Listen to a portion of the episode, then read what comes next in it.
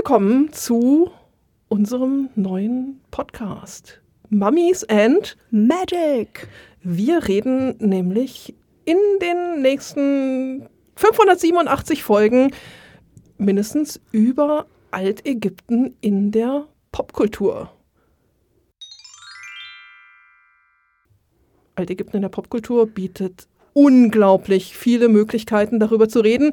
Äh, ich weiß, dass ihr momentan alle Moon Knight guckt, so wie wir natürlich auch. Und das ist aber auch nur die Spitze des Eisberges. Bevor wir uns aber dem zuwenden, worüber wir hier eigentlich reden wollen, wollen wir uns in der ersten Folge erst einmal vorstellen. Denn ihr müsst natürlich auch wissen, mit wem ihr es hier eigentlich zu tun habt.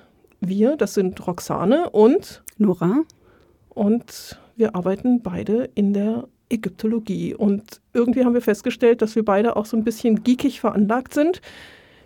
Ganz, ganz klitzekleines bisschen. Ganz und bisschen. ähm, ich hatte eigentlich dieses Projekt mit Ägypten und der Popkultur schon lange, lange vor und habe jetzt in Nora einen wunderbaren äh, Counterpart gefunden. Und wir schauen mal, was aus unserem kleinen Privatprojekt hier wird. Denn in der Tat soll es kein weiterer Museumspodcast sein. Den gibt es ja auch, aber der ist rein beruflich. Und hier reden wir nur privat über Ägypten und Filme und Bücher und Comics. Und momentan rede nur wieder ich. Deswegen ist jetzt Nora dran. Ja, Mummies and Magic. Ähm, ich ja, bin ein bisschen zufällig da reingestolpert, würde ich sagen. Du hattest ja schon die ganzen Ideen und auch schon einen sehr voll beschriebenen Zettel mit tausend Stichworten und Ideen. Und ich habe nur gesagt, ja, geil, cool, bitte. Und äh, ja, bin ganz happy, dass ich mein Nerdwissen hier ein bisschen wieder äh, abstauben kann, das doch jetzt ein bisschen eingerostet ist, wie ich festgestellt habe. Dieser Zettel, von dem Nora eben gesprochen hat, ist äh, ein etwas zerknetschter Zettel inzwischen mit ganz, ganz vielen Stichworten. Und zwar habe ich den zusammengestellt, weil ich eigentlich eine Folge zu Ägypten und der Popkultur in unserem offiziellen Museumspodcast auf die Ohren machen wollte. Und beim Zusammenstellen dieser Liste habe ich festgestellt, dass wir das nie und nimmer, never, ever in eine halbe Stunde Podcast reinpacken können. Und so entstand also die Idee, einen eigenen Podcast daraus zu machen. Nerdwissen entstauben, ja, wir haben in der Tat ein paar staubige Sachen uns auch vorgenommen. Werden wir mal sehen, wie wir dazu weiterkommen. Erst noch mal ein paar Worte zu uns. Wir arbeiten beide in der Ägyptologie, genauer gesagt im Ägyptischen Museum in München. Unterschiedlich lang. Ich bin hier das Urgestein. Ich bin nämlich bereits seit 2005 hier am Ägyptischen Museum beschäftigt. Ich habe die Leitung der Kulturvermittlung inne, also alles, was sich rund um Führungen, Vermittlung, Veranstaltungen und so weiter dreht. Ähm, Nora ist erst kürzlich zu uns gestoßen. Richtig, ich bin seit, ähm, lass mich überlegen, ist doch schon wieder ein, es fühlt sich lange an. Es war doch viel los, aber es ist erst seit Februar diesen Jahres. Das sind jetzt gerade mal zwei Monate. Ja, aber es ist so viel März, passiert. April, nein, drei Monate. Drei, Gott sei Dank, ja. Aber es ist wahnsinnig viel passiert und äh, ja, für mich dann doch nochmal eine ganz neue Perspektive zu dem, was ich vorher so gemacht habe. Und Das wäre ja, ich habe Ägyptologie studiert in Heidelberg, ähm, dort dann meinen Magister auch gemacht und habe dann in Wien promoviert tatsächlich und letztes Jahr abgeschlossen und war zwischenzeitlich auch viel auf archäologischen Ausgrabungen in Ägypten auch unterwegs. Und ja, jetzt schließe ich quasi die Runde noch ab mit dem Museum. Nora ist promoviert. Wir sprechen sie jetzt demnächst nur noch mit Dr. Nora an. Nein, nein, schon okay. Hier ganz privat ohne. Hier legst du den Doktor also ab, ja. Ausnahmsweise. Genau. äh, ja, ich habe, äh, man, man höre und staune, auch Ägyptologie studiert. Ich habe ein bisschen früher angefangen und zwar im Jahre 1999, das war noch im letzten Jahrtausend. Ähm, ich habe in Göttingen Ägyptologie studiert, habe 2004 meinen Magister gemacht. Ich finde das erstaunlich, dass du auch immer noch deinen Magister gemacht hast, weil inzwischen ist doch eigentlich alles auf Bachelor und Master umgestellt. Genau, wir hatten Glück. Ich war noch einer der letzten Semester, die den Magister noch hatten. Ich habe dann 2006 mit dem Magister abgeschlossen und ich glaube, ab 2007 oder 2008 wurde dann auch in Heidelberg auf Bachelor und Master umgestellt. Das war bei uns in Göttingen auch so. Ich war auch einer der letzten Magisterstudiengänge und alles, was nach mir kam, konnte sich dann, also die schon eingeschrieben waren, die konnten sich dann entscheiden, ob Bachelor, Master oder Magister. Und inzwischen ist es, glaube ich, alles nur noch auf Bachelor und Master. Aber ich glaube, über Hochschulpolitik sollten wir hier irgendwie nicht reden. Lieber nicht. das würde viel zu weit äh, führen. in einem anderen Podcast. Äh, in einem anderen Leben. Ähm, ich habe nicht promoviert, sondern ich bin direkt nach dem Magister hier ins Museumsleben eingestiegen im Jahr 2005, wie ich eben schon sagte. Ich habe auch wie Nora mit dem Volontariat hier angefangen. Allerdings war mein Volontariat ein etwas anderes. Mein Volontariat waren zwei Jahre nur hier direkt am Ägyptischen Museum in München. Es war ein spezielles Volontariat, für das ausnahmsweise auch keine Promotion verlangt wurde, das eingerichtet wurde für die Vorbereitung des Neubaus. Der Neubau ist inzwischen nicht mehr ganz neu, den haben wir auch schon 2013 eröffnet. Aber zur Vorbereitung des Ganzen bin ich also hier ins Museum gekommen und dann irgendwie hier auch hängen geblieben. Dein Volontariat ist anders? Ja, ein wenig. Also mittlerweile ist die Promotion Voraussetzung. Zumindest für das? Für dieses Volontariat. Mhm. Und dabei handelt es sich konkret um äh, ein zweijähriges Volontariat, das über die äh, Münchner Staatsgemäldesammlung ausgeschrieben wird.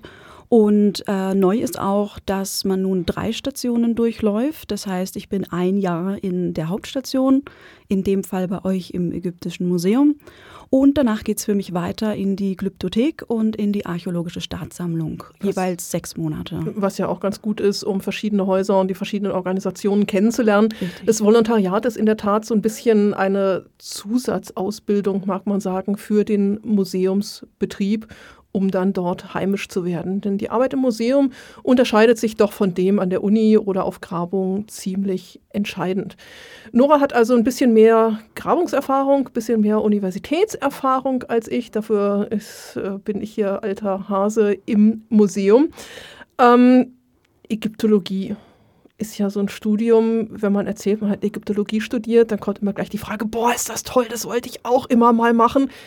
Gleich gefolgt von der nächsten Frage, und? Was macht man dann damit?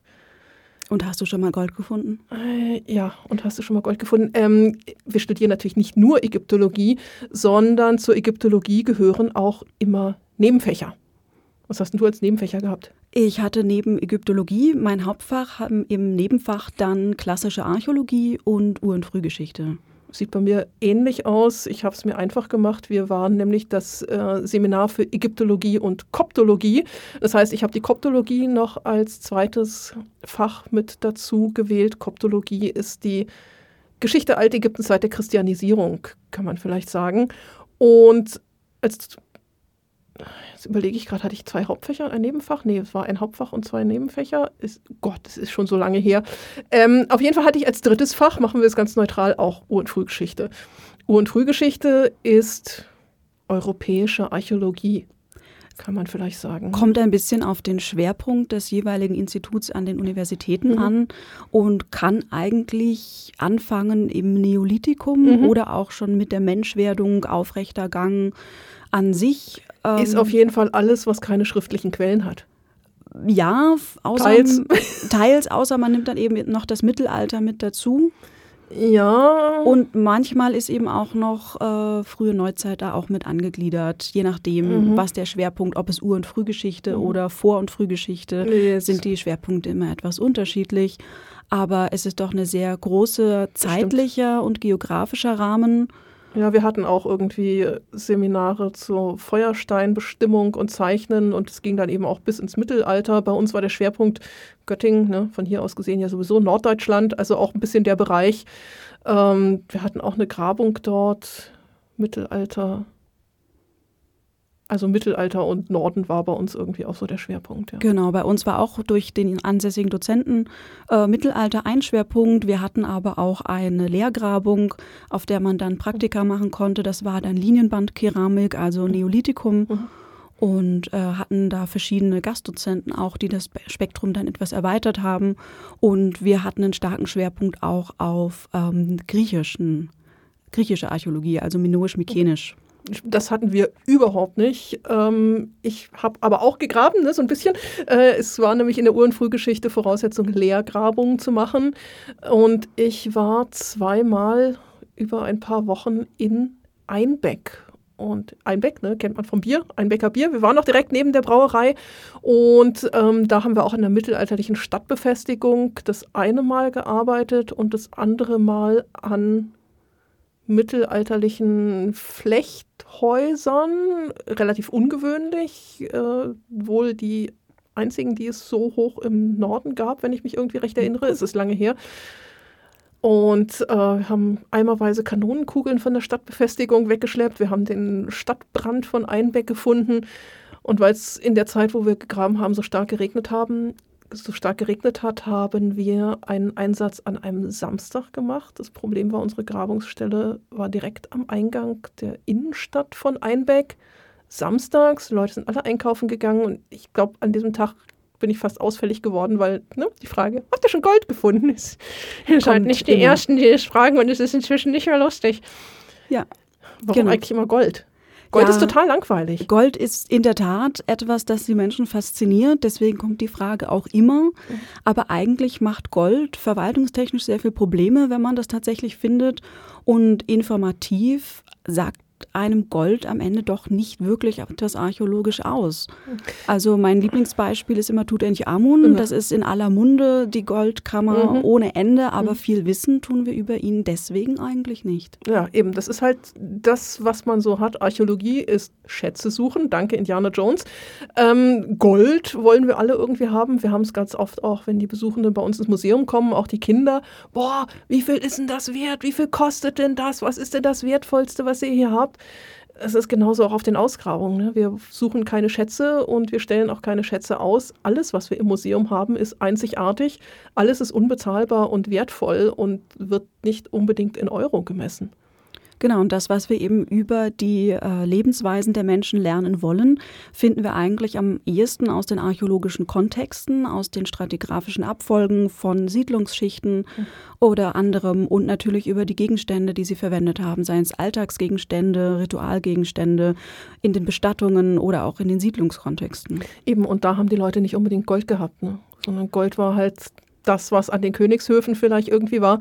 Aber was uns interessiert, ist das Leben der einfachen Menschen. Und da Richtig. kommt man leider wirklich nur mit Kelle und Pinsel auf den Knien im Dreck dran. Und äh, es ist dann meistens nicht so spektakulär, aber wissenschaftliche Erkenntnis ist halt selten spektakulär, es sei denn, man fotografiert mal ein schwarzes Loch oder so.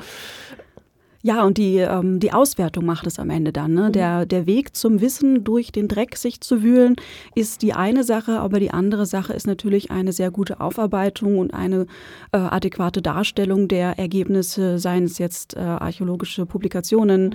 Artikel oder auch Podcasts. Mhm. Also mittlerweile auch ein adäquates Medium, um Wissen an Mann und Frau zu bringen. Im Endeffekt ist es so, wo landen wir immer? Am Schreibtisch und am Computer. Und das beantwortet nämlich auch die Frage, ja, was macht man denn eigentlich jetzt mit dem Studium der Ägyptologie? Äh, Im Museum wandelt man nicht sinnierend durch die Ausstellung und macht sich kluge Gedanken, sondern man sitzt halt echt profan. Es ist ein ganz normaler Bürojob, jeden Tag am Computer, am Telefon, beantwortet E-Mails, äh, beantwortet Fragen von Besuchenden und ist eigentlich am seltensten in der Ausstellung. Man ist schon mal ganz glücklich, wenn man eine Führung hat. Ich durfte heute auch mal wieder eine halbe Stunde was über Hieroglyphen erzählen. Ähm, nach zwei Jahren Corona ist man sowieso glücklich, wenn man dann mal wieder mit äh, Volk in der Ausstellung unterwegs ist. Aber die Faszination, Gold finden, sich sinnige Gedanken machen, ähm, Schätze jagen, das ist eigentlich das Wenigste, was wir in unserem Job haben. Trotzdem ist er nicht langweilig, muss ich betonen. Richtig, ja. Also auch das ist etwas, was ich jetzt als Neuling im Museum eben feststelle, dass äh, die Ausstellung als wesentlicher Teil gehegt und gepflegt werden muss, aber doch die eigentliche wissenschaftliche Arbeit hinter den Kulissen stattfindet. Mhm. Da wird dann recherchiert, da werden Objekte untersucht, äh, kuratorisch behandelt, restauriert, für eine Ausstellung zusammengestellt oder vielleicht auch was neu angekauft oder da waren Leihgaben zu anderen Museen. Ähm, solche Sachen, ähm, das kriegt man ja doch als Museumsbesucher eher selten mit, weil man ja doch als Besucher eher zum Staunen herkommt. Eben, das ist halt die Repräsentation, ne? das mhm. ist die mhm. Dauerausstellung, das ist das, was von außen zu sehen ist, aber die eigentliche Arbeit, wie es denn dazu kommt, das ist wieder das, was hinter den Kulissen und ganz unsichtbar vor sich geht. Genau, und das ist für mich natürlich super spannend, das jetzt am eigenen Leib mit zu erfahren, dass ich jetzt nicht nur als Besucher bei euch sein kann, war ja auch schon öfter mal hier, sondern jetzt auch mal sehe, was ihr den ganzen Tag so macht. Ich war in der Tat auch, bevor ich hier in München angefangen habe, mal im Museum. Ähm, das muss, lass mich lügen, ich glaube, es war 2002 müsste ich jetzt nachgucken, das war kurz nach der Ausstellung Stimmen vom Nil, damals noch in der Residenz im alten Standort. Da haben wir meine Schwägerin besucht, die hier in München wohnt und sind dabei natürlich, weil ich ja auch schon Ägyptologie studiert habe, im Ägyptischen Museum vorbeigegangen, haben uns das irgendwie angeguckt. Ähm, das war so meine erste Begegnung hier mit dem Ägyptischen Museum. Und in Vorbereitung auf die Folge heute habe ich auch überlegt, ja, wie bin ich denn überhaupt zum alten Ägypten gekommen? Wie sieht es bei dir aus? Was war deine aller, aller, allererste Begegnung mit dem alten Ägypten? Ah, da muss ich wirklich mal tief nachdenken. Ähm, ich denke, oder das, woran ich mich noch erinnern kann, ist, dass wir in der Grundschule in meinem Heimatdorf eine kleine Bibliothek hatten. Und da gab es diese Was ist was Bücher, diese weißen mit diesem typischen mhm. Was ist mhm. was Logo. Und wir hatten das über Mumien. An das kann ich mich noch erinnern. Das habe ich mhm. mir dann auch ausgeliehen. Und da konnte man halt eben bunte Fotos von den bekannten Mumien, Ramses II. vermutlich und alle. Der Klassiker. Ähm, Mumien. Ja. Mummies and Magic. Ja, und ich glaube, da war der Moment, wo die Magic auch bei mir Klick gemacht hat. Und äh, ja. ist ja eigentlich genau das, was wir immer vermeiden wollen. Ne? Natürlich kommen die Kinder zu uns und wollen Mumien sehen. Ja. Und da muss man ihnen erstmal beibringen, warum Mumien eigentlich gar nicht so spannend sind, beziehungsweise was Mumien denn für die alten Ägypter bedeutet haben. Ja, mhm. richtig. Das ist auch etwas, womit ich mich dann auch im Studium oder auch eigentlich davor schon mehr auseinandergesetzt habe und dann zum Beispiel auch beschlossen habe, dass ich in Kairo in den Mumiensaal nicht explizit reingehe. Bin ich auch nicht reingegangen, ja.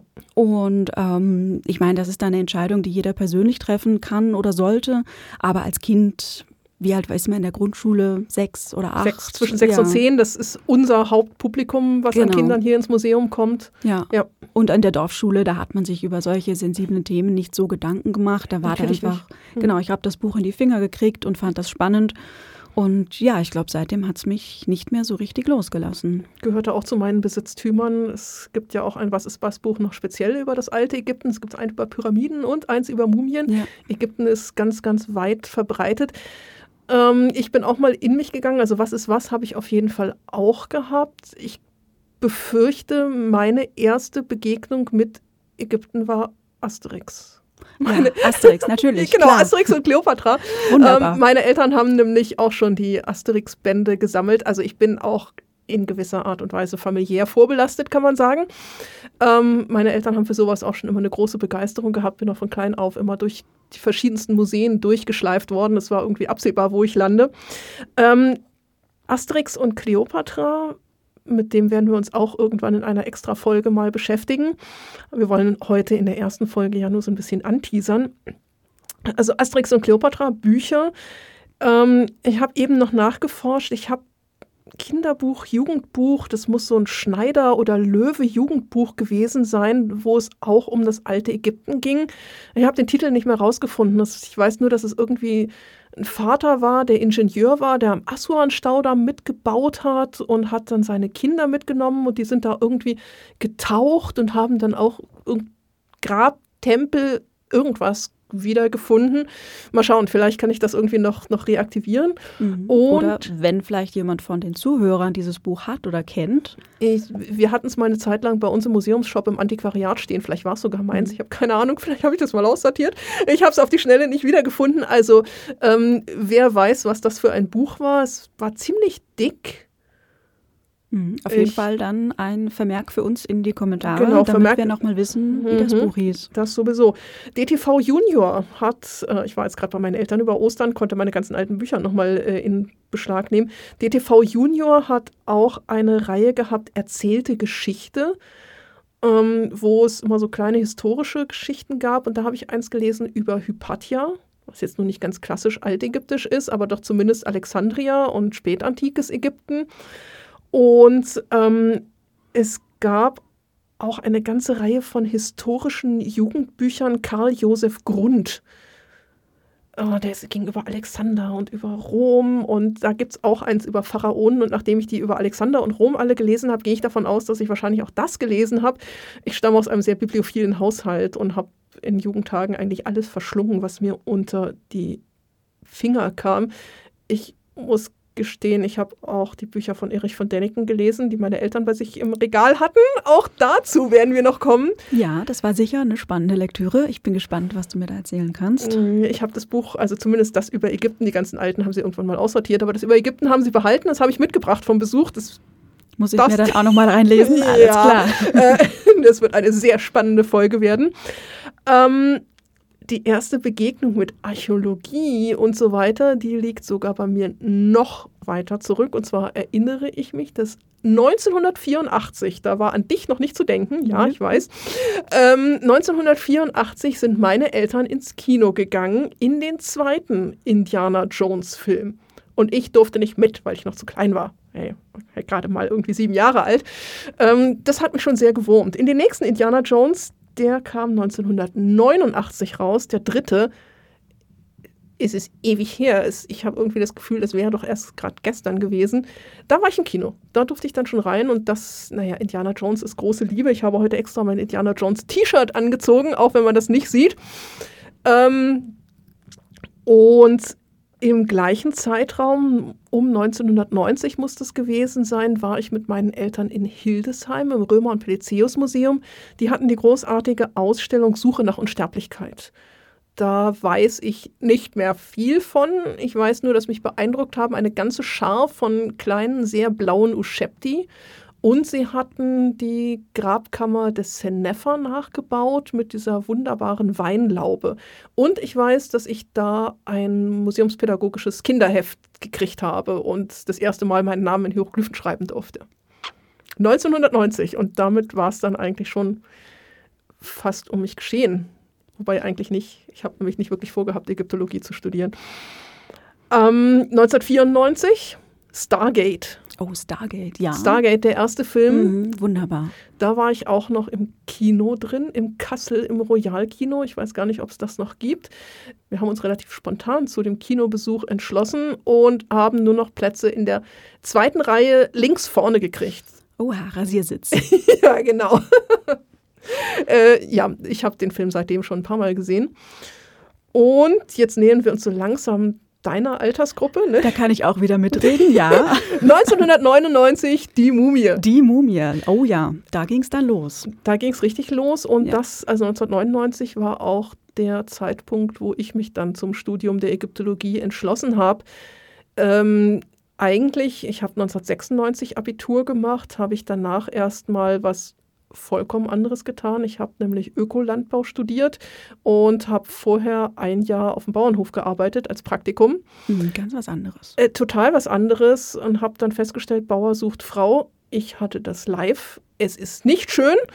Ähm, und nachdem es bei uns in der Familie nicht wirklich einen Bauernhof gibt und ich dann auch nicht irgendwo auf dem Amt landen wollte, habe ich mich kurz entschlossen, umentschieden vom Ökolandbau zur Ägyptologie. Meine Eltern haben die Hände über dem Kopf zusammengeschlagen, aber sie haben mich machen lassen, was ich ihnen mhm. ganz, ganz hoch anrechne. Gut, ja. Und ähm, bin dann nach Göttingen gewechselt und habe mich halt für Ägyptologie eingeschrieben, ohne wirklich groß Ahnung zu haben ohne zu wissen, was mich irgendwie erwartet. Das war also wirklich so eine spontane Entscheidung, ja, Ägypten klingt toll, machen wir mal. Dass es dann zu meiner großen Leidenschaft irgendwie werden wird, äh, habe ich dann in der Tat erst während dem Studium festgestellt. Hm. Also hat die Ägyptologie eher dich gefunden? Ja, in der Tat hat die Ägyptologie eher mich gefunden, das stimmt. Ja, sehr schön. Ja, wir hatten, ich hatte eine Freundin, wir haben das zusammen so hobbymäßig auch betrieben. Mhm. Wir haben viel gelesen im mhm. Internet, da gibt es dieses Ägypten-Forum. Da waren wir, mhm. glaube ich, sogar mal auf einem Treffen. Die hatten sich auf dem Campingplatz Krass. mal getroffen und ich glaube, wir sind da sogar hingefahren. Und meine Mama hat das auch immer unterstützt. Wir waren dann auch in Ausstellungen und ich meine, wir waren im Städel. Da war Ausstellung, die hieß Ägypten, Griechenland, Rom. Mhm. 2000 fünf, sechs? Oha. Ja, war, war schon zu einer Zeit, wo ich hier im Museum war, muss 2006 ungefähr gewesen mhm, sein. Kann ich habe den, ja. hab den Katalog vor Augen, ja. Genau, ja, den habe ich auch zu Hause im Mit vielen Kinos, ne? Ich glaube, ja. ja. Mhm. Richtig, ja. Und wie gesagt, meine Mutter hat mich dann da mitgenommen und das hat uns beiden alles äh, sehr, sehr gut gefallen. Und dann habe ich eben auch gedacht, hey, ich will keinen Schreibtischjob, ich möchte irgendwie draußen und was machen und Archäologie finde ich super. Und äh, ja, dann habe ich irgendwie gedacht, Ägyptologie, warum nicht auch studieren? Mhm. Und dann sind wir nach Heidelberg gefahren, haben uns das äh, angeschaut, war auch bei der Studienberatung, bevor ich mich eingeschrieben habe. Schlaue Sache. Tapfer. Ich ja. nicht, ich habe mich da ich äh, durfte, liegt, mir irgendwie nahe, ich habe mich einfach wieder ins Abenteuer gestürzt.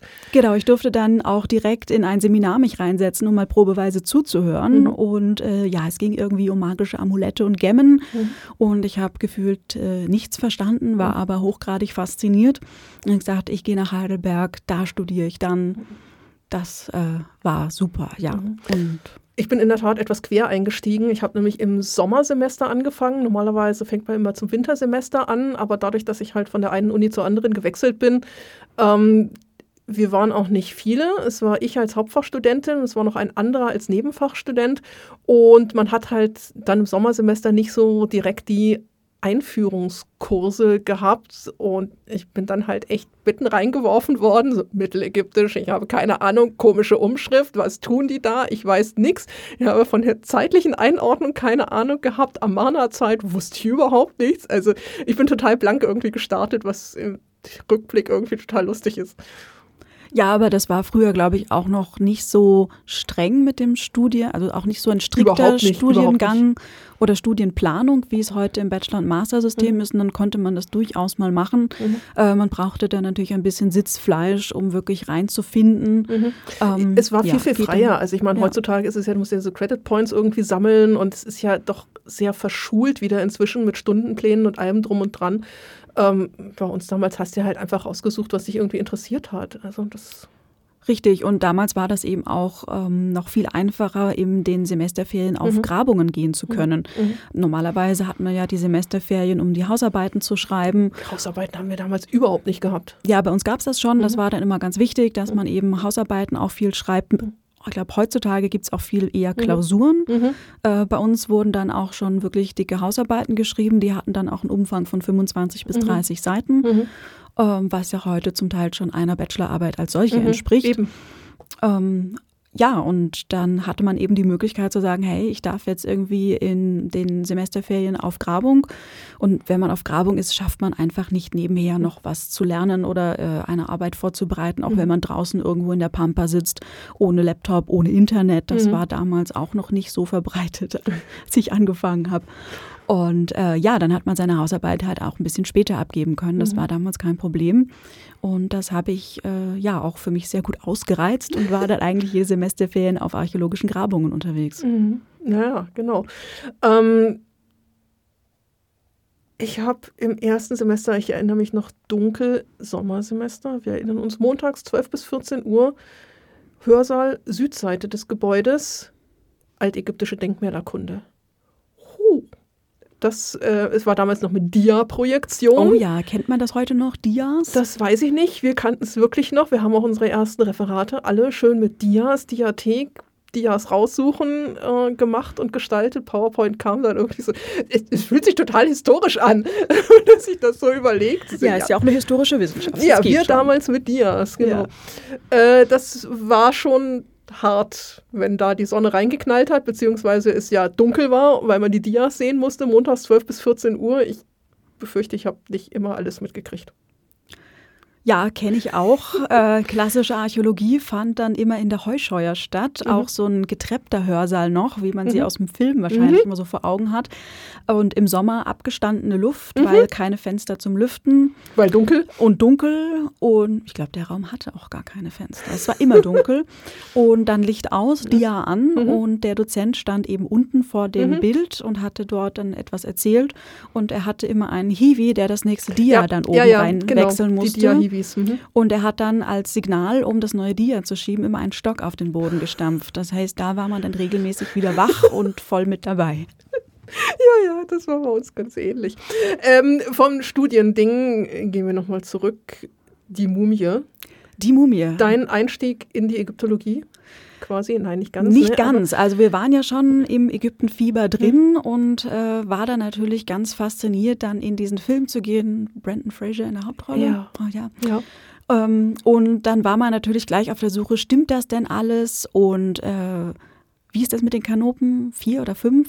Hamonaptra, wo Hamonaptra. liegt Hamonaptra? Und wo dann, ist das Buch des äh, Lebens und des Todes? Genau, äh, davon hat man auch noch nicht gehört, aber diese ganzen Personen, die da aufgetreten sind, kannte man ja doch vom Namen. Mhm. Dann hat man recherchiert, wie die zeitlich zusammengehören, weil das ja doch. Äh, Warum hat der Kerl Hieroglyphen auf der Stirn tätowiert und was sind Mejai?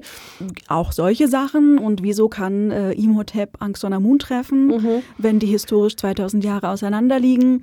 Wir wollen ja nicht spoilern hier. Nein, wollen wir nicht aber das sind natürlich äh, Fragen oder Dinge, die äh, mir damals durch den Kopf gegeistert sind, als ich diesen Film gesehen habe und dachte, das muss man doch wissen. Wobei sie, glaube ich, sowohl da als auch in dem Stargate-Film relativ gutes Altägyptisch sprechen. Ja. Also das, ich weiß nur, dass in der Mumie irgendwie auch der ganze Teil des Institutes irgendwie im Kino war. Ich war irgendwie noch ganz frisch und zu scheu und zu schüchtern, um da mitzugehen. Aber da meine ich mich noch dran zu erinnern.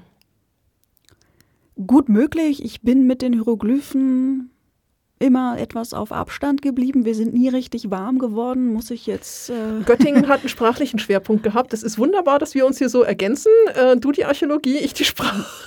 Ja, meinem alten Dozenten werden die Ohren klingeln. Heidelberg hat selbstverständlich mhm. auch einen sehr philologisch mhm. äh, gewichteten Schwerpunkt, aber das hat mich äh, wenig gestört und ich habe mich da immer ein bisschen drumrum laviert. Also die Pflichtkurse selbstverständlich, alle bestanden, mhm. natürlich. Mhm. Ähm, aber für mich war klar, das wird nicht mein Spezialgebiet. Das mhm. werde ich den Profis überlassen, die mhm. sich wirklich jede Hieroglyphe von allen Seiten angucken. Und ähm, ich meine, Hieroglyphen an sich sehen schön aus und das ist eine sehr faszinierende Art und Weise zu schreiben, aber da hängt ja auch eine wahnsinnig komplexe Grammatik dahinter mhm. und die zu büffeln. Das ist schon anstrengend, ja. Ja, habe ich damals nicht so gut gefunden. Mittlerweile würde ich sagen, ich mache vielleicht noch mal einen Kurs, mhm. aber mhm. mal gucken. Ja, spannend ist das Ganze ja auch. Äh, man, man, sitzt da als junger Studierender irgendwie und lauscht den Dozenten, die ja irgendwie alles wissen. Und inzwischen sind wir ja durchaus auch mal auf der anderen Seite gewesen. Wir haben bei uns im Museum auch öfter mal Hieroglyphenkurse irgendwie gegeben. Und man fängt grundsätzlich irgendwie zwei Stunden vor dem Kurs an, so, Mist, ich muss noch irgendwie das eine oder andere für die heutige Lektion vorbereiten. Und ich befürchte, äh, Gruß an die ganzen Dozierenden damals in Göttingen, es wird bei denen nicht anders gewesen sein. Also es äh, rückt das Weltbild gerade mal wieder so ein bisschen zurecht. Das stimmt auch, ja. Ähm, was ist nun mit den ganzen Mumien und Hieroglyphen und Hamunaptra und altägyptischer Sprache in diesen Filmen auf sich hat, das werden wir uns auch mal irgendwann vornehmen ähm, und genauer besprechen. Richtig, ja, also inhaltlich haben wir uns ja wirklich viel vorgenommen. Ähm, mhm. Wenn man da nochmal auf den Zettel spickt, da steht was von Mumien. Soll ich, also, mal, soll ich mal vorlesen, was wir hier irgendwie alles so haben? Vielleicht so ein paar Schlagworte. So ein paar Schlagworte. Also der, der Zettel, der Zettel ist inzwischen oben eingerissen, er ist unten verknickt, er ist mit äh, kritzeliger Bleistiftschrift voll. Wir haben uns vorgenommen, die Liste wächst, uns Altägypten im Comic anzuschauen. Das geht natürlich von Asterix, Tim und Struppi, Donald Duck ähm, bis über verschiedene andere. Es ist jetzt ganz aktuell, der liegt gerade bei dir auf dem Schreibtisch, Ach Mosse rausgekommen, Band 1, grandios. Wir haben uns natürlich TV und Kino vorgenommen, Serien und Filme, die Mumie Stargate, wir haben es schon angesprochen. Äh, Moon Knight, sprechen wir gleich noch drüber. wir, wir, gucken uns mhm. natürlich auch Klassiker wie Indiana Jones an, Tod auf dem Nil. Wir sind nicht nur in der Fantastik unterwegs, Cleopatra und die Zehn Gebote. Ich weiß nicht, ob ich es über mich bringe, Gods of Egypt zu gucken. Ja, wir haben das damals gemacht mit den Studierenden quasi als Lehrauftrag. Ich habe die ersten zehn Minuten mir angesehen und habe wir könnten ja ein, wenn wir denn mal ein Publikum haben, ein Publikumsvoting machen, ob Sie dazu etwas hören möchten nee, oder ja. nicht. es, ähm, ja, es wird schwierig. Äh, Scorpion King, ne? Übrigens, ja, ganz, über die ägyptische Frühzeit, da müsste ich natürlich, ja. Mhm. Ähm, Fünf Freunde vier, der sogar bei uns hier im Museum gedreht worden ist, ähm, was mich gerade daran erinnert, unsere erste Begegnung mit Ägyptologie. Es gibt einen Film, Der Fluch des Tutanchamun über die Carter-Ausgrabung, ne, der Fluch der des Tutanchamun, den habe ich auch mit meiner Mutter damals irgendwie gesehen. Da muss ich auch 10, 11, 12 gewesen sein, fand den unglaublich gruselig. Also Ägypten im Film, das geht aber auch bis zu solchen Dingen, The Pyramid, Grab des Grauens. Der Film war grausam, ja. Äh, Ja, Gruselig. aus Gründen. Nicht nur aus beabsichtigten Gründen. Ähm, Immortals, den Mhm. habe ich auch gesehen. Ich habe verwaschene Erinnerungen und weiß nicht mehr, was ich von dem Film zu halten habe. Ähm, es geht natürlich weiter über Computerspiele. Lara Croft, Serious Sam, Age of Empires, Civilization, Assassin's Creed, Pharao und Cleopatra. Die haben wir damals nämlich auch alle gespielt während des Studiums. Das weiß ich noch. Es war irgendwie wir hatten einen Institutsrechner, den wir uns geteilt haben. Es war ein alter Mac und als Hintergrund war irgendwie ein Pharao-Bild, wobei ich gesehen habe, dass die neu aufgelegt werden sollen. Habe ich auch gehört. Ich bin schon sehr gespannt, Ja. weil mein Spiel damals natürlich den Bug hatte, dass die Pyramide nicht fertig Oh. wird. Und es dauert ja sowieso so ewig, diese blöden Pyramiden zu bauen. Oh ja, also vielleicht schaffe ich es mit der neuen Version endlich, endlich diese Pyramide zu bauen. Wir sind sehr gespannt. Wir werden uns zuwenden Altägypten in der Musik. Und wir reden hier nicht nur von der Zauberflöte und Aida, sondern natürlich Walk Like an Egyptian. Ähm, das geht aber auch über Musikvideos, Remember the Time von Michael Jackson. Und es geht natürlich auch in Metal. Heavy Metal, oh ja. Heavy Wir Metal haben sehr hat- viele wunderbare Bands, die Ägypten aufgreifen, entweder in ihrem Band-Logo, Mhm. thematisch Mhm. oder auch einzelne Songs. Mhm. Also auch da werden wir uns äh, durchschauen. Wir haben Ägypten im Spiel, Lego und Playmobil, aber auch solche Spiele wie Siedler von Katan, wo es eine Ägypten-Edition gibt, äh, Imhotep, Imhotep, Camel Up, der zerstreute Pharao, ähm, Kemet und Ankh, zwei sehr große Strategiespiele, die bei mir zu Hause zum Spielen noch stehen und darauf warten, getestet zu werden. Das geht aber natürlich auch ins Rollenspiel hinein. Lex Arcana, Midgard, Cthulhu. Da haben wir ganz, ganz viel noch vor uns. Und dann steht hier noch Bücher. Oh je. Ja, wir haben ja festgestellt, wir haben beide mit dem Lesen angefangen. Ein paar ähm, Stichworte Agatha Christie Unbedingt. hat einen Ägypten-Roman geschrieben. Christian Jack werden wir wahrscheinlich nicht drum herum kommen. Ähm, der kleine Drache Kokosnuss. Ähm, Karl May, die macht die Trilogie. Äh, Georg Evers, Emilia Peabody, äh, Thomas Mann. Rick Riordan, äh, ich weiß nicht, was wir noch alles finden. Ähm, ich habe schon festgestellt, äh, auch ne, die Bücherregale meiner Eltern durchforstet. Cleopatra, Hatshepsut, Echnaton und Ramses ist so das, über das man schreibt. Ja, die bekanntesten wahrscheinlich, zu Mhm. denen man auch leicht was findet und gut recherchieren kann. Genau, das waren jetzt nur so ein ganz paar Stichworte und ihr seht, wir haben mehr als genug Stoff. Wir nehmen natürlich auch gerne noch Ideen auf. Wenn ihr also irgendwie ein Thema habt, über das ihr unbedingt mal was wissen wollt, dem wir uns widmen sollen, nur her damit. Genau, oder Dinge, die man nochmal durchdenken sollte, denen man nochmal auf den Grund gehen sollte, Mhm. ob die archäologisch, ägyptologisch so stimmen, hinterfragen, sein Nerdwissen ein bisschen aufpolieren für die Mhm. nächste Party. Genau, also es gibt ja auch ganz viele andere Sachen in der Ägyptologie. Es ne, der Fluch des Pharao, stimmt das so wirklich? Dem werden wir uns bestimmt auch zuwenden. Ähm, Horus und Seth, auch immer eine beliebte Sache, wobei ich jetzt auch, man denkt ja jetzt in der Vorbereitung solcher Folgen immer so ein bisschen nach über das ägyptologische Leben. Horus und Seth verfolgen mich schon immer. Das war nämlich mein allererstes Referat, was ich gehalten habe, damals im ersten Sommersemester über die Geschichte von Horus und Seth. Ich keine Ahnung, auf was ich mich da einlasse. Und diese Geschichte hat mich verfolgt bis in die Magisterprüfung. Bei uns damals war das ja im Vergleich zu anderen Studienorten, stelle ich fest, total harmlos. Das war nämlich irgendwie nur eine Stunde mündliche Prüfung, keine Klausur oder sonst irgendwas. Das ist schon mal gut, ja. Ich musste eine Klausur Ja, schreiben. ihr musstet ja. alle Klausuren schreiben. Mhm. Ich frage mich, ob bei uns irgendwie irgendwas falsch gelaufen ist. Äh, in der Vorbereitung, um noch ein bisschen aus dem Nähkästchen zu plaudern, Grüße gehen hier raus an meinen Prüfer Gerald Mörs. Falls er das Ganze hört, äh, in der Vorbereitung auf die Magisterprüfung, wo man ja nun auch Texte live übersetzen muss, ähm, fragte er, was willst du denn für einen Text haben? Worüber wollen wir denn sprechen? Ich habe gesagt, ja, ich nehme gerne den Schiffbrüchigen.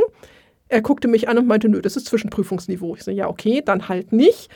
Und wir haben uns dann auf den Sinur geeinigt, die Geschichte des Sinur. Ich also in der Vorbereitung den Sinur von oben nach unten mehrfach durchübersetzt. Chat ihn Deppet Mut nennen. Ähm, das ist der Geschmack des Todes. So habe ich mich dann irgendwie gefühlt. Ich sitze in der Prüfung. Er legt mir den Text vor, der zu übersetzen ist. Ich gucke drauf und lese Jet-in Shemsu Iker.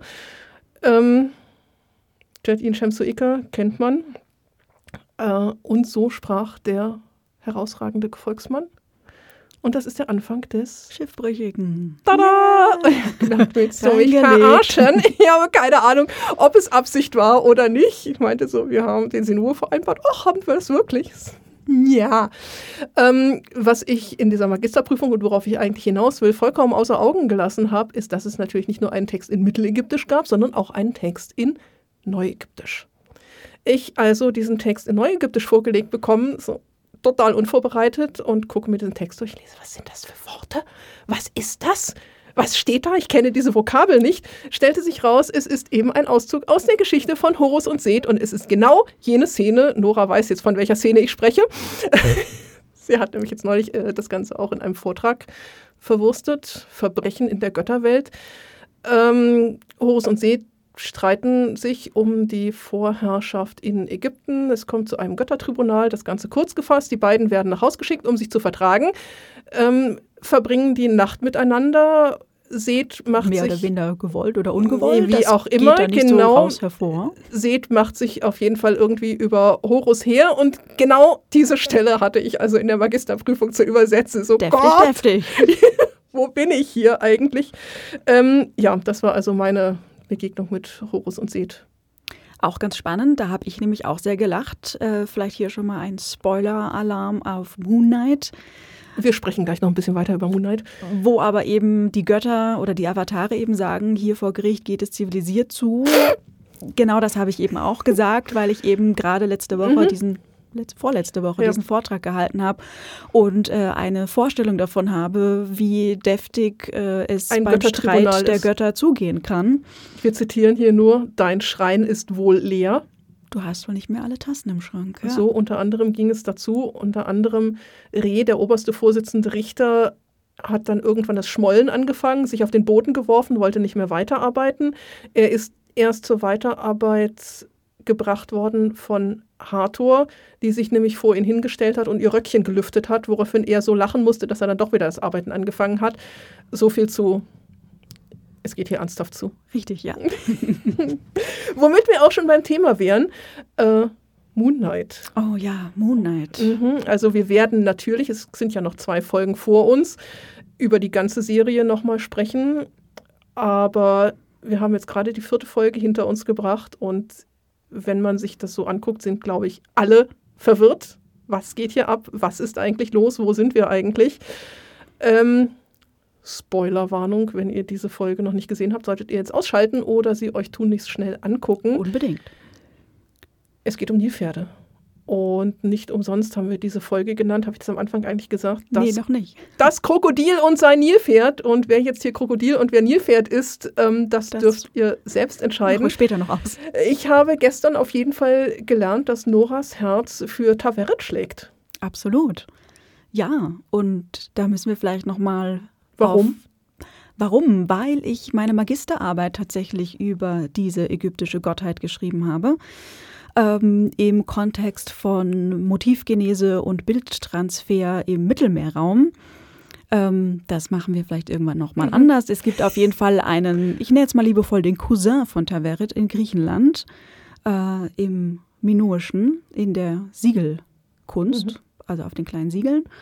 Und äh, ja, habe mich da natürlich auch erstmal intensiv mit Taveret als solche beschäftigt. Was ist sie? Was macht sie? Warum gibt es sie eigentlich? Oh, Fragen über Fragen. Also Taveret, ähm, wir wissen ja noch nicht so ganz genau, ob das in Moonlight wirklich Taveret ist, aber das war ja unsere erste Assoziation. Auf jeden Fall. Und Wir beziehen uns auf die Szene am relativ am Ende, die, der Cliffhanger das ist eigentlich der Cliffhanger, Folge, genau. Ne? Also wir, Hi! Ja, genau. Hi. Also wir sind in dieser Psychiatrie Mhm. und wir treffen Mark und Steve auf der panischen Suche nach einem Ausgang. Sie machen die Tür auf und vor ihnen steht Ein Nilpferd. Das in lustig, mit den, Menschengestalt. das lustig mit den Ohren wackelt und sagt, Hi. Fantastisch. Ich war hin und weg. Wobei das Ganze ja schon angeteasert worden ist. Man merkt sowas ja immer nur im Rückblick, beziehungsweise man wartet darauf in Folge 1, nämlich ganz am Anfang, wo Steven mit Donna im Museumsshop arbeitet und das Ganze inventarisiert. Da hat er nämlich nicht nur Plüschtiere. Plüschtiere. Genau, er hat Taveret Plüschtiere, eine ganze Kiste und er hat Amit Plüschtiere und ich will diese Amit haben. Ja, ich war ja gleich äh, mhm. für Taveret. Ja, ne? Taveret also ist auch sehr hübsch. Mein Herz schlägt für Amit. Wir haben übrigens festgestellt, was ein ganz wichtiger Punkt ist, den wir vielleicht auch nochmal für alle am für alle Moonlight-Fans mhm. äh, auf jeden Fall hinweisen sollten. Amit, das wird ja auch in der Serie erklärt, besteht aus Krokodil, Löwe und Nilpferd. Den Kopf eines Krokodils, das Vorderteil eines Löwen, das Hinterteil eines Nilpferdes. Richtig. Und verschlingt die Seelen, die beim Jenseitsgericht durchfallen. durchfallen. Mhm. Taveret spannenderweise besteht ebenfalls aus einem Nilpferdkopf, aus einem, der Rücken ist äh, ein, ein Krokodil. Krokodil, ein Krokodilsschwanz, genau. Genau, die Beine und die Arme sind von einem Löwen und der Körper ist der einer schwangeren Frau. Oder eines schwangeren Nilpferdes, whatever, genau. Ja. Auf jeden Fall besteht sie aus den gleichen Bestandteilen wie Amid. Ja, was ich wahnsinnig spannend finde, wo wir vielleicht auch noch mal mhm. ein bisschen recherchieren müssen. Mhm.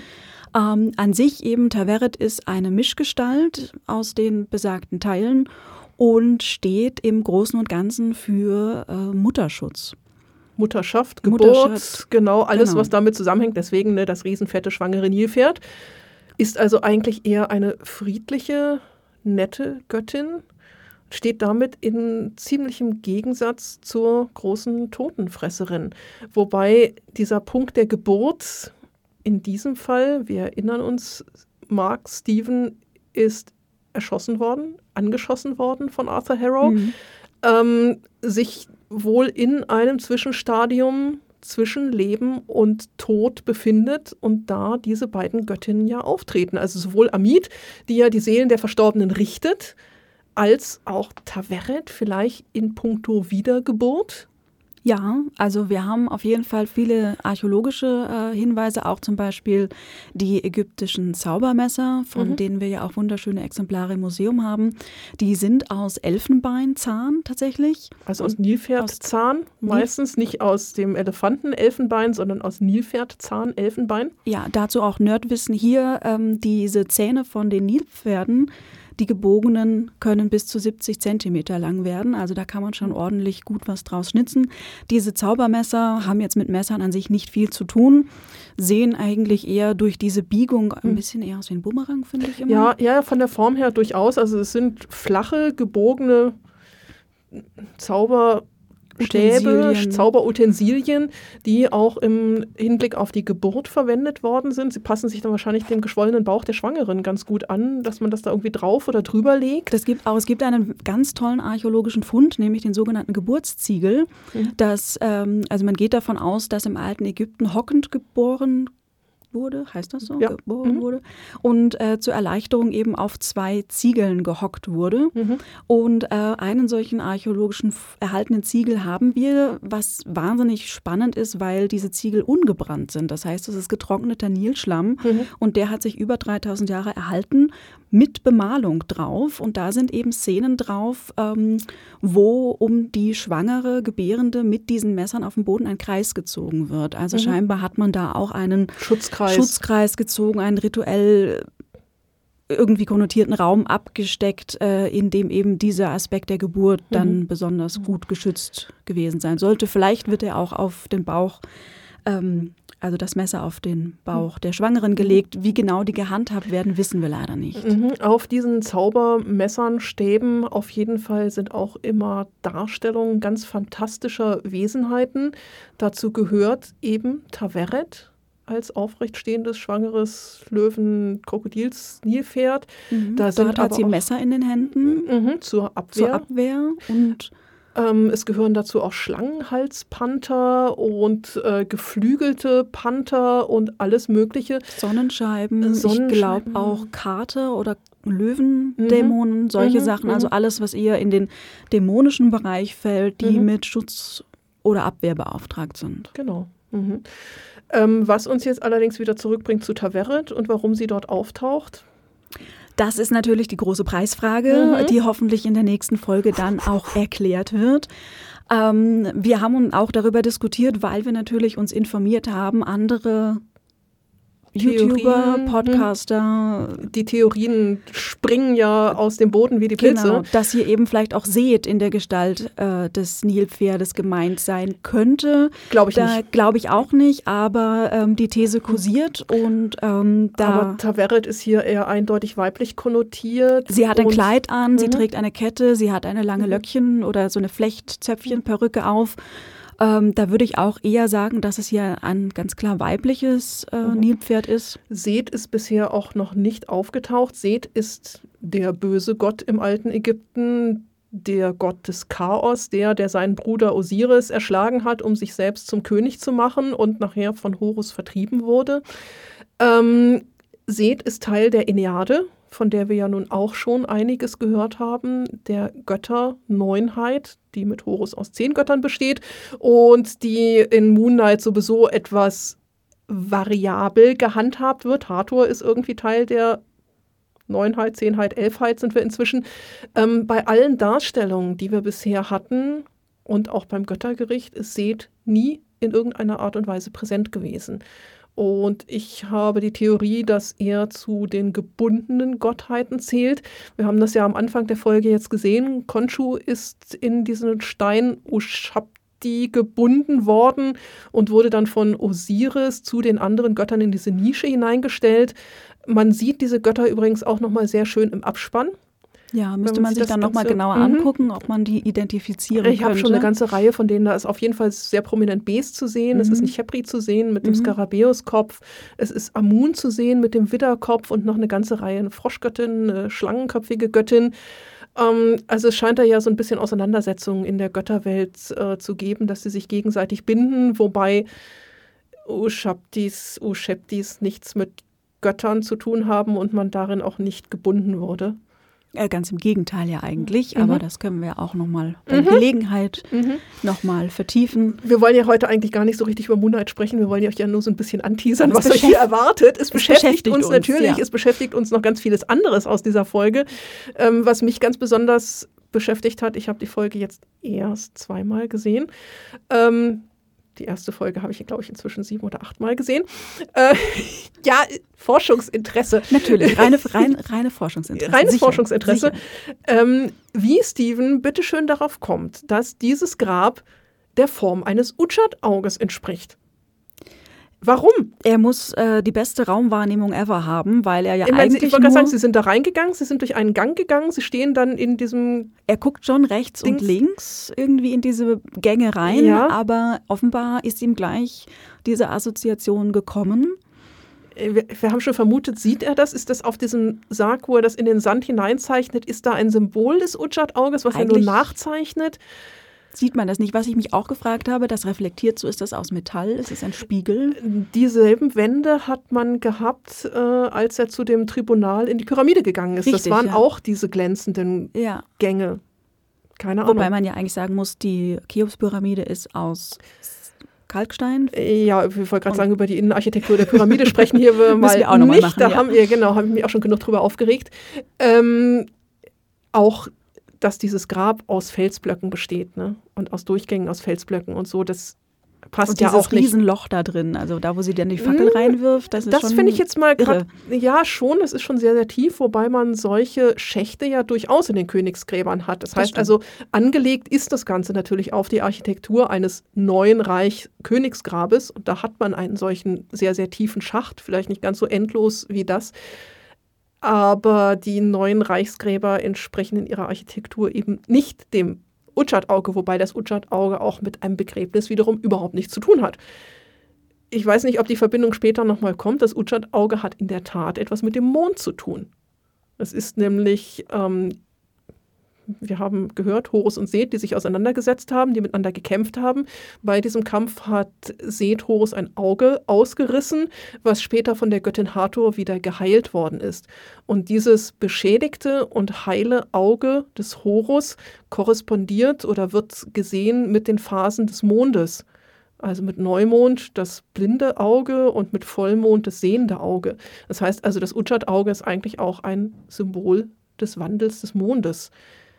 Und mit den fünf Sinnen hat es irgendwie Sechs Sinnen sechs hat Sinnen. es überhaupt nichts zu tun. Es hat noch eine mathematische Bedeutung, nämlich äh, in puncto Bruchrechnen, aber es hat definitiv nichts mit den sechs Sinnen zu tun und schon gar nicht mal mit der Zunge. Und äh, nein, Einfach ja, nein. Von daher war es eine sehr sportliche Leistung, wie er dann von dem Ujad-Auge über die Sinne auf die Lokalisation von diesem Grab kam. Amit Ushepti ja. auch kam. Ne? Ja, also, ja, ja, also ähm, ja. faszinierend. Ähm, das Grab von Alexander dem Großen. Auch ein Thema, über Ja, Sie das sind wir ja- sprechen müssen. Sie sind ja irgendwie in die Wüste gefahren. Ich habe keine Ahnung, wo sie genau sind. Man weiß es nicht. Ähm, aber das Grab von Alexander dem Großen, nein. Also wenn, dann vermutet man es ja eher in Alexandria. Richtig, ich habe dafür auch nochmal nachgelesen, Ja, das haben wir, auch nicht beide getan. wusste. Aber genau, es war angeblich erst in Memphis, also Mhm. das, was das heutige Kairo ist, und ist dann äh, nach Alexandria verlegt worden. Ein gläserner Sarg, wo man irgendwie seine Mumie. die- Berichten die Mhm. Historiker, ich weiß jetzt nicht welcher. Das weiß ich auch nicht genau. Ja, ich glaub- Herodot, einer von denen. Mhm. Äh, angeblich haben ja dann noch Cäsar und äh, Kleopatra, Mark Anton dieses Grab besucht, aber Wer Assassin's Creed Origins gespielt hat und in Alexandria unterwegs ist, weiß, dass sich das Alexandergrab dort in Alexandria ähm, verbirgt. Alexandria ist ja auch die äh, Gründung von Alexander dem Großen. Ähm, er hat sich wohl eher gewünscht, dass er in der Oase Siva bestattet sein wollte. In der Oase Siva befindet sich das äh, Orakel von Zeus Ammon, also ein Amun-Tempel, der auch Orakelsprüche gegeben hat und der Alexander als Herrscher Ägyptens bestätigt hat. Deswegen hat er da also eine persönliche Beziehung zu gehabt. Aber definitiv nicht irgendwo in der Wüste. Ja, und dann muss man ja auch sagen, Alexander der Große ist ja eigentlich Makedone. Ja, Und das haben wir ja schon gehört, ne? Makedonische Genau. Inschrift. Wissen Ähm, wir schon, genau. Und sein Vater Philipp der Zweite, Zweite? ich glaube. Es gibt auf jeden Fall fantastische makedonische Kammergräber Mhm. mit ganz fantastischen Malereien. Mhm. Und dann wäre natürlich eine spannende Frage, lässt sich Alexander der Große halt als Makedone im griechischen Stil oder im makedonischen Stil begraben? Ganz oder Alexandria ist im griechischen Stil gebaut, also man würde eher das vermuten und nicht als Pharao. Im, vielleicht noch als Pharao als Mischmasch, Ja. aber das Grab, was wir da sehen und die Bestattung, die wir sehen, sind ja alles Teile, die mich sehr an die Gräber des Neuen Reiches erinnert Genau, haben. also ich muss mir die Decke, Könige. genau, ich muss mir die Decke nochmal angucken. Die hat mich sehr stark an die astronomische Decke von Ramses VI erinnert. Einer von denen, Äh, ja. Genau, Mhm, die genau. Säulen wiederum sind im Übrigen fast genau dieselben, die man im Museum gesehen hat in der ersten Folge. Mich hat es sehr stark an das Grab der Nefertari erinnert. Mhm. Also in dieser Größe und in dieser Aufmachung ist es nicht wirklich ein Alexandergrab. Es stand dann da auch irgendwie wieder aller möglicher Kram rum. Also ich war hochbegeistert Ja. von diesem Ibis. Fast so einen haben wir nämlich auch bei uns hier im Museum. Das Pferd hingegen, die große Pferdestatue, ist wahrscheinlich Bukephalos, das Pferd von Alexander dem Das kann Großen. sein, ja. Das, mir war ganz kurz im Bild zu sehen. Mhm. Muss ich mir nochmal angucken. Ich Ja. habe es ja erst einmal gesehen, die Folge. ja, das ist mir Ähm, was zweiten mir aber aufgefallen. aufgefallen ist, ist der Fächer. Der da, ist eine, Fächer? da ist eine Fächerstange im Hintergrund. Die habe ich nicht gesehen. Ha, müssen wir nochmal Mhm. gucken. Ähm, Und Hingegen- ansonsten das Wasser. Mit dem Wasser habe ich ja gleich wieder an äh, das Osirisgrab in Abydos denken müssen. ja. Also eigentlich unüblich, dass in der Wüste so viel Wasser Mhm. vorhanden ist, aber Und dann gibt es da diese Hackerpriester, die lebendig, man weiß es nicht, dort beigesetzt worden sind. Ja. Maskentragende Hackerpriester. Hacker ist das altägyptische Prinzip der Zauberei, der Also Magie. sind es magische Priester? Ja, also es gibt wohl Hackerpriester. Man muss, wenn man auf sowas stößt, ganz oft mal nachlesen. Hackerpriester sind wohl sowas halt wie medizinische Priester. Von daher hat man das schon, aber sie haben mit Sicherheit keine Masken getragen. Masken in der Art sind total unägyptisch. Und bitte, bitte, liebe Leute, man hat niemanden in diesen Gräbern zusätzlich beigesetzt. Es gab keine Massenbeisetzung in den Pyramiden, man hat keine Dienerschaft, Frauen, äh, Hofstaat, sonstiges in diesen Gräbern eingemauert. Man hat es einfach nicht getan. Wichtig. Puh, ganz wichtig. Genau, äh, Ja. Gefolgschaftsbestattungen, ja, gibt es bei den Frühzeitgräbern, aber das ist auch eher eine Ausnahme und eben nicht in klassisch ägyptischer Zeit. Und da auch wird eben diskutiert, ähm, also dadurch, dass das so viele sind, Mhm. also gerade diese Königsgräber in äh, Abydos, Mhm. ähm, die haben dann bis zu 300 äh, Nebenbestattungen in ihren eigenen Gräbern. und es sind alles Männer um die 20 mhm. und da kam eben dann die Idee auf, die müssten alle gleichzeitig getötet sein und mhm. man geht dann, oder es hält sich hartnäckig eben die Idee, dass hier ein ganzer Hofstaat mit oder zum Zeitpunkt des Todes des Königs beigesetzt worden ist. Dadurch dezimiert man aber eigentlich seine ja. Dienerschaft und seine Angestellten. Ja, das ich meine, man muss sich das einfach mal äh, rein wirtschaftlich überdenken. Ich meine, du bringst nicht deinen ganzen Hofstaat um, damit der neue König irgendwie alles von Null auf starten darf und seine ganzen Leute neu ausbilden darf. Ich meine, Entschuldigung. Ist ökonomisch nicht so sinnvoll Nein. und ähm, es wäre auch die Möglichkeit, dass diese Gräber nicht gleichzeitig angelegt sind, sondern man kann sie auch mhm. eins nach dem anderen äh, separat äh, die Bestattung einbringen. Das mhm. ist architektonisch machbar. So wie man das später später bei den Pyramiden halt auch hat. Da hat man ja auch den großen Ost- und Westfriedhof mit großen Mastaba-Gräbern rund um die Pyramiden. Es sind aber eben keine gleichzeitigen Bestattungen, sondern es war eine hohe Ehre, sich in der Nähe der Göttlichkeit des Königs bestatten zu lassen aber eben nicht gleichzeitig. Mhm. Was ich aber trotzdem sehr spannend fand, diese Art der Darstellung, weil wir eben diese Mumifizierungsstätten mhm. archäologisch so nicht haben. Vor allem auch nicht in Gräbern. In Gräbern sowieso nicht. Mhm. Äh, die Frage wäre natürlich, wo werden äh, im alten Ägypten Mumien hergestellt? Wo werden die Körper mumifiziert? Mhm. Ähm, wahrscheinlich in den Tempeln. In den Tempeln oder was man sich vielleicht auch vorstellen könnte, irgendwo in einem Zwischengebiet mhm. zwischen Siedlung und Friedhof, mhm. dass die einen eigenständigen Bereich hatten. Tunlichst unter freiem Himmel, weil du willst den ganzen Gestank auch nicht im geschlossenen Tempel oder im geschlossenen Grab oder sonst wo haben. Oder irgendwo in der Nähe, wo man mhm. vielleicht noch supermarktmäßig Gemüse kaufen soll Nein. und so. Das mhm. müsste wahrscheinlich schon irgendwie ein Randbereich sein. Mhm. Ähm, es gibt hin und wieder in bei den Gräbern ähm, Keramikgefäße, in denen Balsamierungsreste mhm. sind oder irgendwelche Geräte, die man zur Balsamierung mhm. äh, benutzt hat. Ähm, aber ja, wie so eine ganze Balsamierungswerkstatt aussieht, wissen wir archäologisch nicht wirklich. Mhm. Und das ist natürlich hier eine ganz spannende Umsetzung. Ich habe so auch so ein bisschen an so eine Kräuterhexe denken müssen, die weil diese getrockneten Kräuter hat und diese mhm. Schlangenhäute, die da mhm, liegen. Also mhm, wirklich ganz äh, spannend und gruselig und ja, dann auch schon ein bisschen so Richtung Krimi und Horror. ja, ja, also das wurde sagen. ja schon wurde ja schon angemalt, dass es eine sehr sehr düstere und doch horrorlastige Folge, ähm, was das ganze Marvel anbetrifft, war. Wir werden sehen, wie das weitergeht. Ich habe jetzt auch so ein bisschen man versucht ja alle Teaser-Spoiler irgendwie zu meiden, aber dass die beiden nächsten Folgen wohl auch It's Gonna Melt Your Brain mäßig werden ja, wenn das so weitergeht, glaube ich das durchaus. Ähm, wir werden sehen. Wir sind gespannt. Wir sind auf jeden Fall gespannt. Wir hoffen, dass wir euch in dieser ersten Folge Mummies and Magic einen kleinen Einblick äh, da rein geben konnten, was euch in nächster Zeit erwartet. Unser Ziel ist es, dass wir so alle zwei Wochen eine Folge veröffentlichen. Müssen wir schauen, wie wir das zeitlich alles hier irgendwie hinkriegen, denn es sei angemerkt, wir tun das alles in unserer Freizeit. Wir nutzen zwar das Museumsequipment. Danke dafür. Äh, genau, an dieser Stelle ein Dank an das Ägyptische Museum für die Bereitstellung des Kellerraumes. Und ja, wenn ihr Fragen, Anmerkungen, Rückmeldungen, Wünsche habt, jederzeit her damit. Ähm, ich verlinke uns auch nochmal in den Show Notes. Ihr könnt uns also auch gerne in den Social Media folgen, auch da direkt eure Fragen stellen oder ähm, unser Gerente über die neuesten Moonlight-Folgen oder sonst etwas äh, gleich live und in Farbe mitbekommen.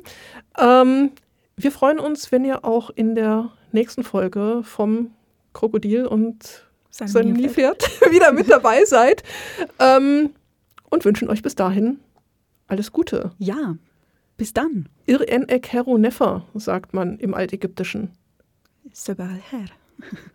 Noah guckt jetzt ganz ir en ek hero nefer, heißt mach dir einen schönen Tag. Genau. Ja, so könnte man sagen auf Arabisch Sabach el Khair oder Sabach el Chocolata. Mach dir einen Schokoladentag. Das fände ich jetzt auch gut. Ich habe oben noch einen halben Osterhasen stehen. Klingt gut. Also, in diesem Sinne. Masalama.